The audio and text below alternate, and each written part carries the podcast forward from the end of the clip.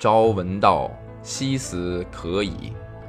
长篇小说《新》发表于大正三年（一九一四年四月），是夏目漱石后期代表作之一。他长期受胃溃疡的折磨。明治四十三年（一九一零年），在伊豆半岛的修善寺疗养期间，病情再度急转直下，引起胃痉挛，大量吐血不止。陷入不省人事的三十分钟死亡状态，经历了这场在死亡线上苦苦挣扎的体验，他一改原先排写式、游戏式的创作风格，从正面探求人生，着重人物的心理描写和分析，把笔锋直接转向剖析明治时代知识分子中利己主义者可恶、可悲、可叹的孤独内心世界。该作由文道书社冰凌演播。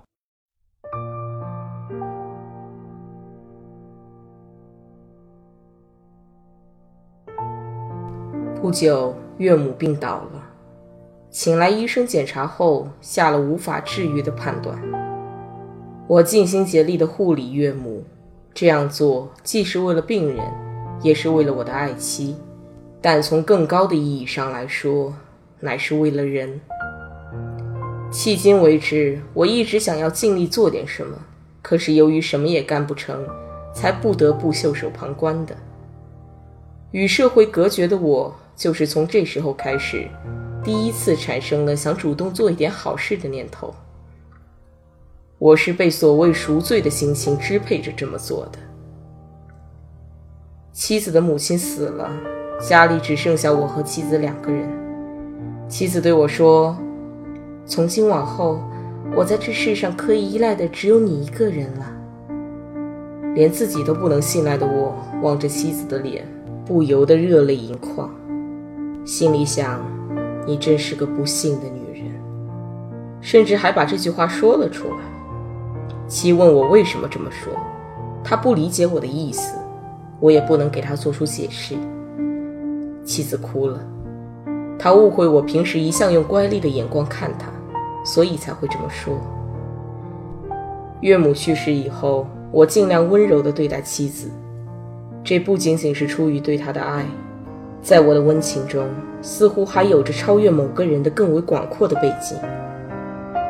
同看护岳母时的心情一样，我的心有了活力。妻子看起来很满足，但是那满足之中似乎又隐含着因不能理解我而形成的淡淡阴影。即便妻子理解了我，这种不满足的情绪也不会减少多少，因为我认为。比起来自伟大的人道立场上的爱来，即便稍稍不合情理，女人也喜欢只专注于自己的温柔之情。这种天性，女人比男人似乎更强一些。一次，妻子说：“男人的心和女人的心，难道就不能紧紧贴在一起吗？”我模棱两可地答道：“只有年轻的时候才可能吧。”妻子像是在回想自己年轻的时候，然后发出了一声轻轻的叹息。从那时起，我心中常常闪过一个可怕的影子。起初是偶然从外面袭来的，我惊骇了，站立了。可是不多久，我的心仿佛与那可怕的影子呼应起来。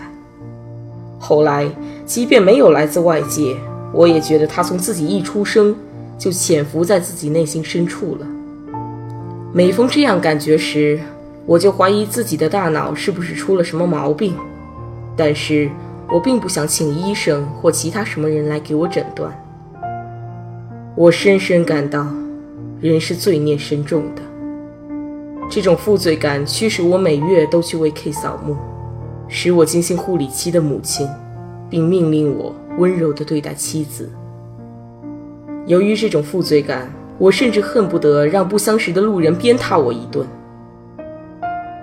这样度日如年的苟活时，又觉得与其让别人鞭挞，应该自己鞭挞自己，进而又产生了与其自己鞭挞自己，还不如自己杀死自己的念头。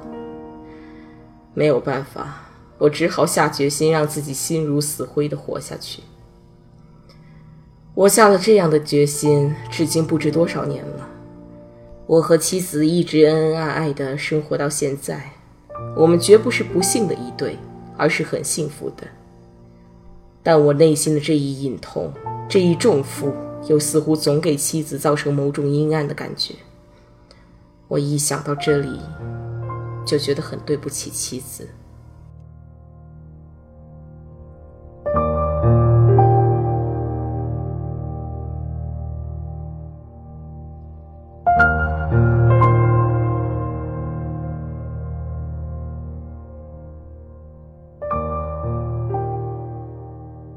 抱着以死之心苟活于世的我，时常由于外界的刺激而跳动起来。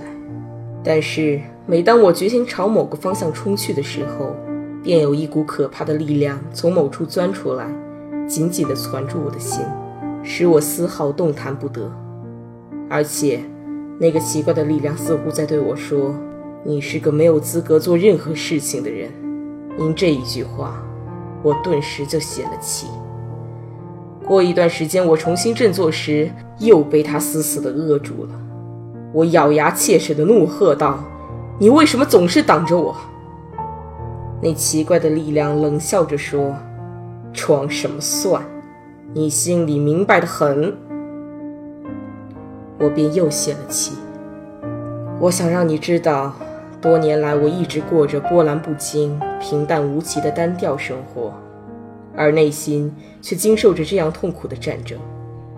不等其对我感到不满，我自己已经不知苛责过自己多少次了。当我在这间牢房里无论如何得不到安宁，又无论如何也冲不出去的时候，便发觉对懦弱的我来说，最容易办到的事，就只有自杀了。也许你会瞪大眼睛问我为什么这么说。因为那股常常来揪住我的心的神秘而可怕的力量，尽管封住了我的各个方面的出路，却为我敞开了一条通往死亡的路。我若是一直蜷缩不动，另当别论；但只要想动一动，那么除了走这条路，我是没有别的路可以选择的。时至今日，我已经有两三次想要在命运的指引下走向极乐世界。但是每次都割舍不下妻子，当然，我没有把妻子一同带走的勇气，连向妻子坦白真相我都做不到，何况夺走妻子的天年，让她为我的命运殉葬这样残忍的事情，想想都心惊肉跳。正如我有我的宿命一样，妻也有妻的命运，把两个人绑在一起去火化，于情于理。都只能使我觉得残忍至极。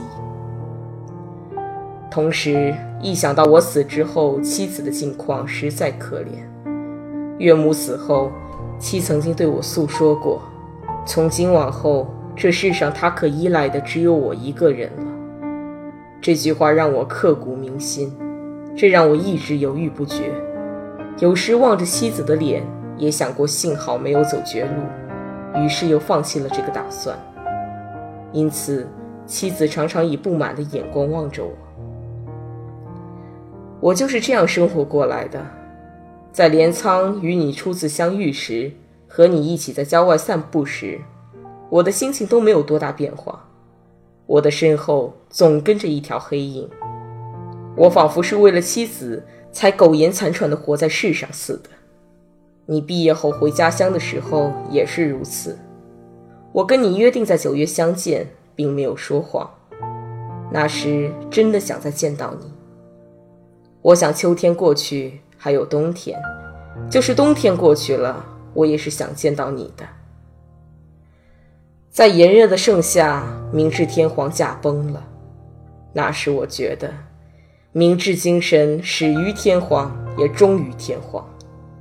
我强烈的感到。受明治精神影响最深的我们这代人，即便继续活下去，也毕竟是落后于时代的。我照直对其这样说了，他笑了笑，没有回答，然后不知想起了什么，突然调侃般的对我说：“那你可以去殉死呀。”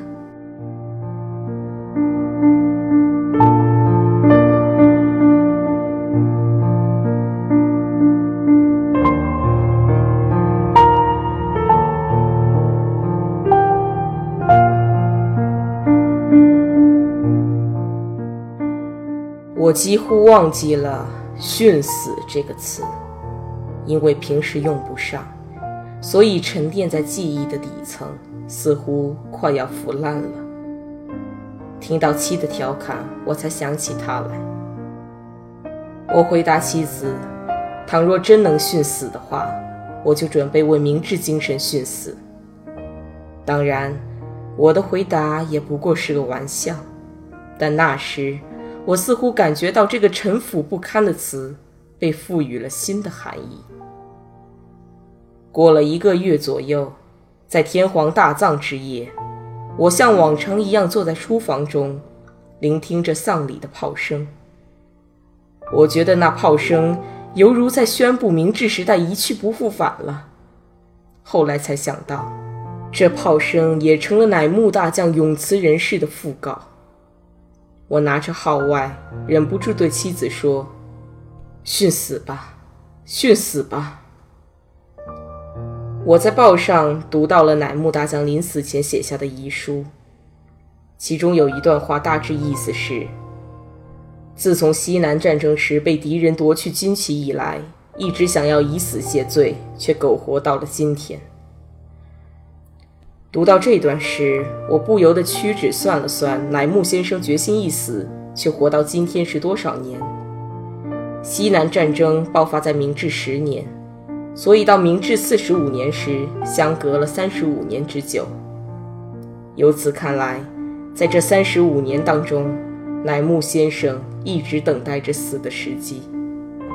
我想，对他来说，是活三十五年痛苦呢？还是把刀刺入胸中的一刹那间痛苦呢？又过了两三天，我终于下决心自杀。正如我不理解乃木先生为什么自杀一样，也许你也不会真正理解我自杀的道理。倘若如此，便是由时代变迁造成的人与人的差异，亦是无可奈何。或者说成是个人的天性不同更确切些吧。总之，为了让你能够理解我这个不可思议的人，我已经尽我所能把一切都告诉你了。我要留下妻子走了。幸运的是，我死之后，妻子也不会生活无着。我不想让她经受恐怖的惊吓，不想让她目睹死亡的血腥。为此。我打算在他不知道的时候悄然离开这个世界。我希望他以为我是突然死亡的，哪怕他认为我疯了，我也心满意足。我下决心去死之后，已过去十多天了。但是你要知道，这大部分时间是用于给你写这篇长长自传的一部分。起初我想同你见面再谈的，但动笔之后。反而觉得这样更能清晰地描绘出自己，感觉心情很愉快。我并非心血来潮随笔一写，我想把造就了我这个人的只有我才能讲出来的经历，作为人类经验的一部分，毫无虚饰地记录下来。我的这番努力，对于认识人性，对于你，对于其他的人都不会是徒劳吧。前几天，我刚刚听到一个关于渡边华山的故事。他为了画完《黄粱一吹图》这幅画，将自杀时间推迟了一个星期。在一般人看来，也许会说这是多余的；而对他本人来说，自有他对自己的要求，也可以说是不得已的吧。我所做出的这些努力，也不仅仅是为了履行对你的承诺，一多半。还是对自身的要求导致的结果。现在我完成了自身的这个要求，再也没有什么要做的事情了。这封信到达你手里的时候，我大概已经不在这个世上，早已死去了。大约十天前，妻子去了住在市谷的神母家，是我劝她去的。妻子说神母生病，需要人去照应。妻子不在家的时候，我写了这封长信的大部分内容。每当妻子隔三差五回来时，我就马上把信藏起来。我打算把我的过去，无论是善还是恶，全都提供给人们作为参考。但是你需明白，只有我妻一个人例外，我什么都不想让她知道，因为让妻子对我的过去尽量保有一份纯洁的回忆，是我唯一的愿望。所以我要拜托你，即使在我死后，只要我妻还活着。你就把他们作为我只告诉你一个人的秘密，全部埋藏在你的心底吧。